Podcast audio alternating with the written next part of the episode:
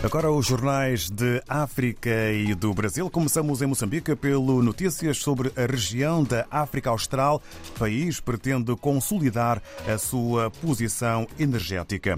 Sobre as inundações na província de Maputo, 14 mil pessoas resgatadas em Buane. É assunto que faz manchete na capa do Notícias que apresenta no desporto sobre o boxe. Golden Belt Series, Alcinda Panguana conquista medalha de ouro. A pugilista internacional moçambicana Alcinda Panguana aqui em destaque fotográfico na capa do jornal moçambicano Notícias. Quanto a Angola, temos o país e uma fotografia do Hospital Psiquiátrico de Luanda. Por desconhecimento, famílias associam epilepsia à feitiçaria. É o título com maior dimensão na capa do jornal O País. Ainda eh, no campo da eh, economia e finanças, Banco Nacional de Angola estabelece novas regras no setor mineiro para incentivar investimento estrangeiro. E Orçamento Geral do Estado 2023 vai à votação final na Assembleia Nacional. Em Cabo Verde, segundo a semana, dois títulos ganham dimensão na imprensa cabo-verdiana de hoje. PAICV vai apresentar um processo-crime contra a deputada Isa Costa. E no Porto Novo, Ribeira das Patas, queda de rocha está a criar pânico no seio dos moradores. Na Guiné-Bissau, o Democrata escreve em forma de título com apoio da, do FAO o ministro da Agricultura anuncia vacinação de milhares de animais. E uma consideração da ministra dos Negócios Estrangeiros. Estamos a negociar com a União Europeia um apoio orçamental e financiamento de infraestruturas. É um outro título que marca a imprensa guineense. No Brasil, o jornal O Globo avança com título sobre a proposta em março. Malu Gaspar plano fiscal do BNDES é o novo conflito na área económica de Lula. Iniciativa de Mercadante de propor novo arcabouço fiscal a Lula é vista como intromissão nas atribuições da Fazenda. Um outro título que nos leva para aquilo que maior dimensão e vida ganha nesta altura no Brasil. O último fim de semana, antes do Carnaval, arrastou mais de 700 mil foliões no Rio.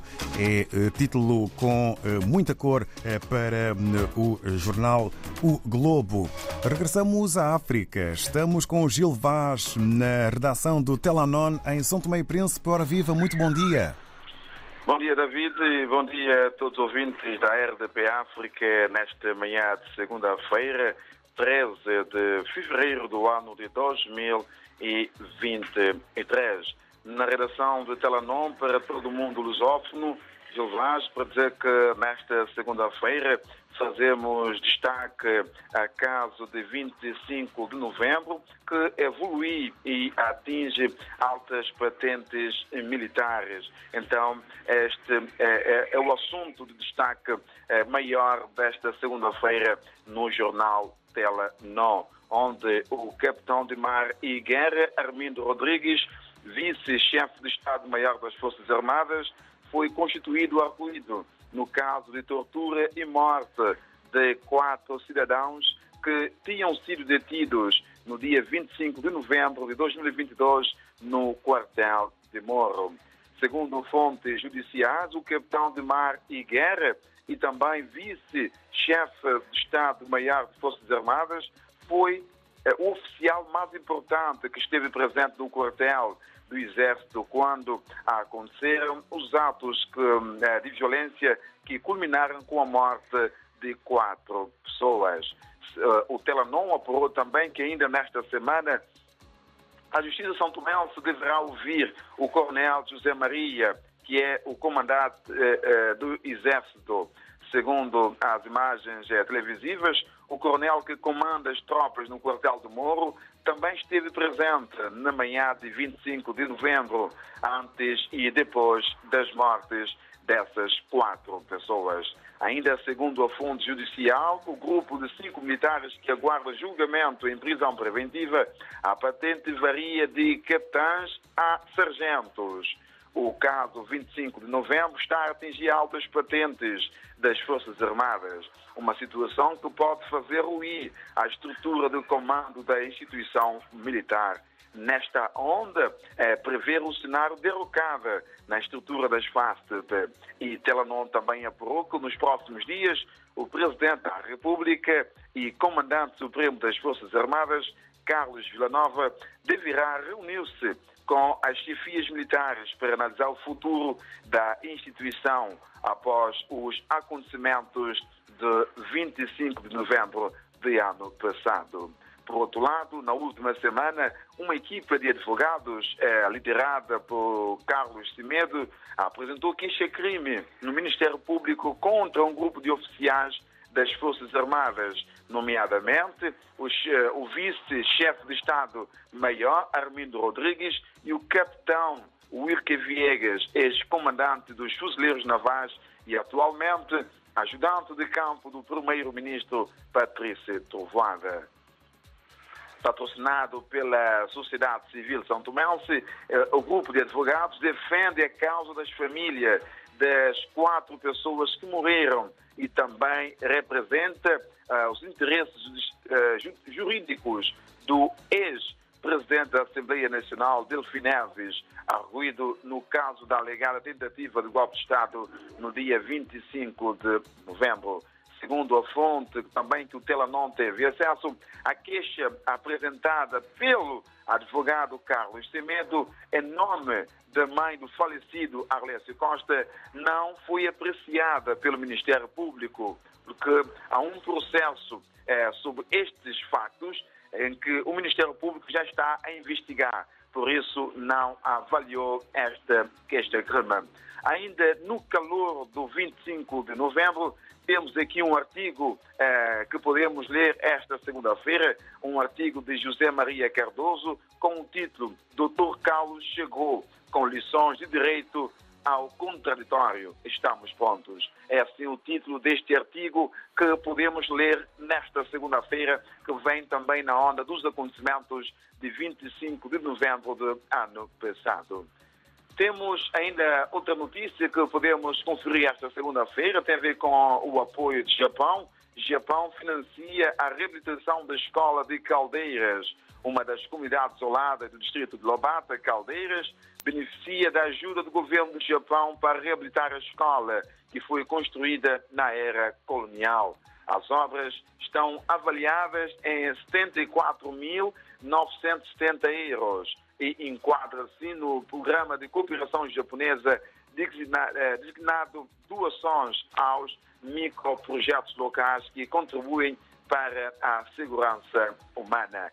Ainda no quadro desse projeto, Uh, o Jardim uh, de Infância de Bombom vai beneficiar também de obras de requalificação e também de construção de mais duas salas. Então, são dois, dois projetos uh, da cooperação japonesa aqui em São Tomé e Príncipe. esses projetos estão virados assim para estabelecimentos de ensino primeiro-ministro lança pedra. Eh, este lançamento de pedra eh, aconteceu eh, na localidade de Milagrosa.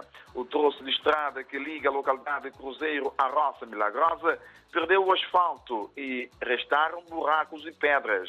São, um total, 2,5 quilómetros de sofrimento para quem circula naquela região.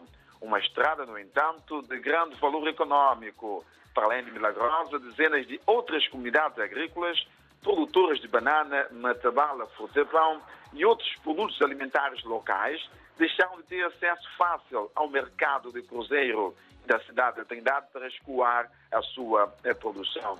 E então, eh, com esta obra, essas comunidades todas poderão ver assim eh, a sua vida eh, melhorada eh, no sentido da questão de escoar esses produtos eh, que fazem falta ao mercado nacional. Patrício Trovoada prometeu rasgar o interior de São Tomé com estradas para promover a produção agrícola e o respectivo escoamento para os centros urbanos. Assim, o interior de São Tomé ficará ligado em simultâneo com as estradas nacionais 2 e 3. O chefe de governo, Patrício Trovada, garantiu que a extensão de estrada asfaltada pela zona rural vai ser acompanhada de cabos de telecomunicações para levar a internet até às comunidades mais isoladas.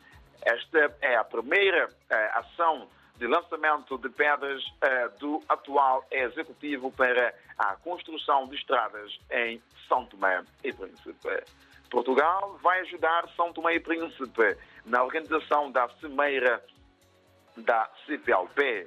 Quem disse é o ministro dos Negócios Estrangeiros de Portugal, João Gomes Cravinho, que esteve em São Tomé e Príncipe, onde foi recebido na última sexta-feira pelo Presidente da República. E na saída do encontro disse que manifestou todo o desejo de, de, Portugal em ajudar São Tomé e Príncipe na organização da Cimeira e na presidência da CPLP.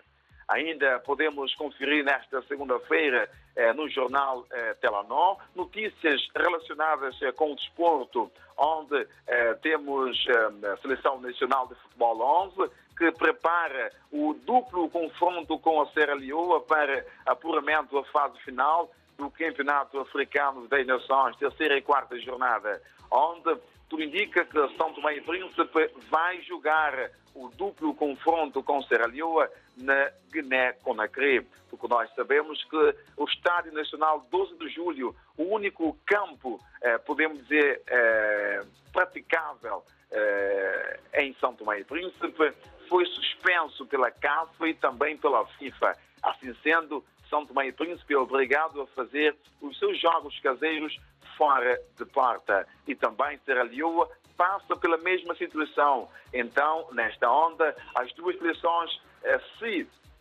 eh, combinaram de jogar eh, na Guiné-Conakry. Também, nesta segunda-feira, podemos conferir a participação de São Tomé e Príncipe no Campeonato Africano de Ciclismo. São Tomé e Príncipe, que corre hoje a última etapa com o seu ciclista Ednei Nascimento. Então, são notícias que podemos ainda conferir esta segunda-feira no jornal Tela Nó. Então, é assim que eh, os leitores poderão visitar a, a nossa plataforma em seguinte endereço www.telanon.info. Poderão, assim, eh, conferir estas informações e também outras informações que estão disponíveis na nossa plataforma. Gilvaz, redação de Telanon, São Tomé, para todo mundo lusófono, uma boa segunda-feira e ótima semana laboral.